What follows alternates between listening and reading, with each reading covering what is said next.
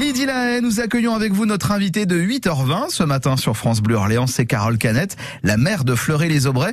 Avec elle, nous évoquons la vague de chaleur qui arrive chez nous cette semaine. Bonjour Carole Canette. Bonjour.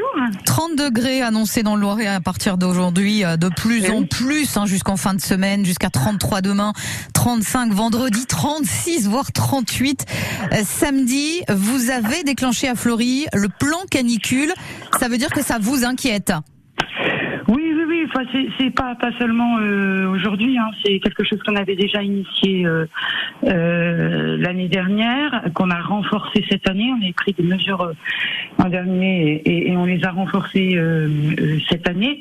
Il, existe dans toutes les communes, hein, de toute façon, ce, ce plan, hein, Carole Canette. Oui, oui, oui, oui, oui, Ouais. absolument. Oui, oui, pardon, pardon. Oui, oui. Le, le plan canicule, il existe dans toutes les communes puisque c'est un, déclenchement euh, préfectoral.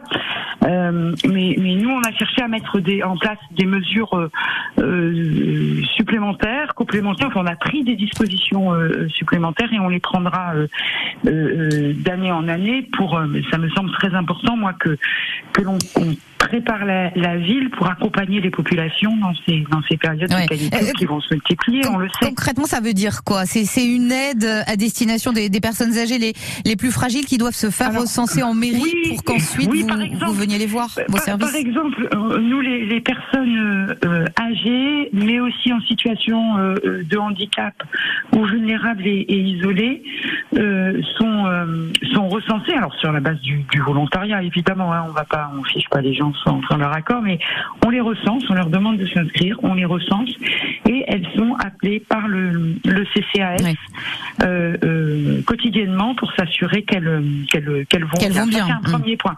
La deuxième chose, auquel- la, enfin, la- la deuxième catégorie de personnes hein, auxquelles je suis euh, euh, euh, attentive.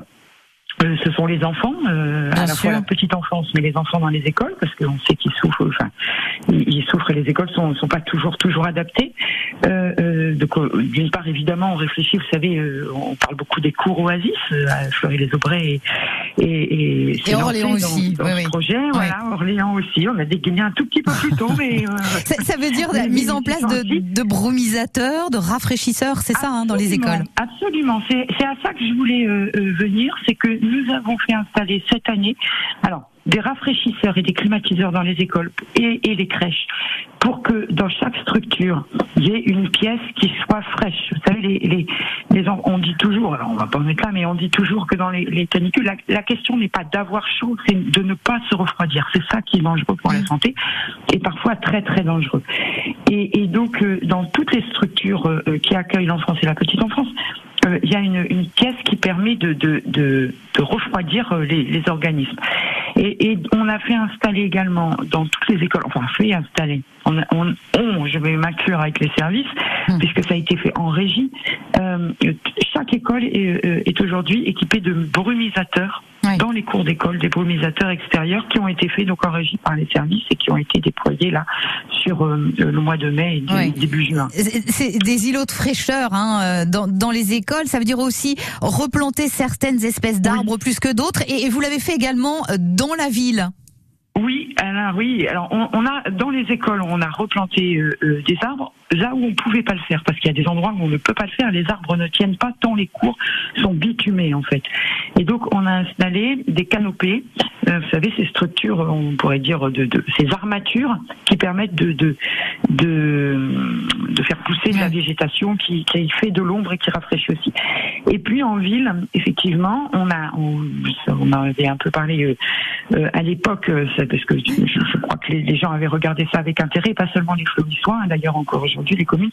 On avait planté une microforêt, on avait fait une deuxième microforêt juste à côté. Il y en a une troisième qui a été plantée euh, euh, là cette année.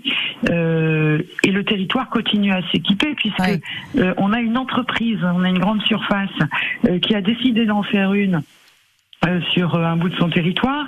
Euh, on a, euh, dans le cadre d'une expérimentation avec la région, on va avoir une microforêt aussi, euh, une petite microforêt euh, sur sur sur le site du lycée, et on commence à voir des Mm. à la fois des promoteurs et des bailleurs qui regardent. Donc ça va se Ouais. faire au C'est fur et à c'est- c'est mesure. pas des gadgets en fait. Hein, c'est euh, véritablement ça, ça, ça peut apporter un, un, un mieux-être. hein.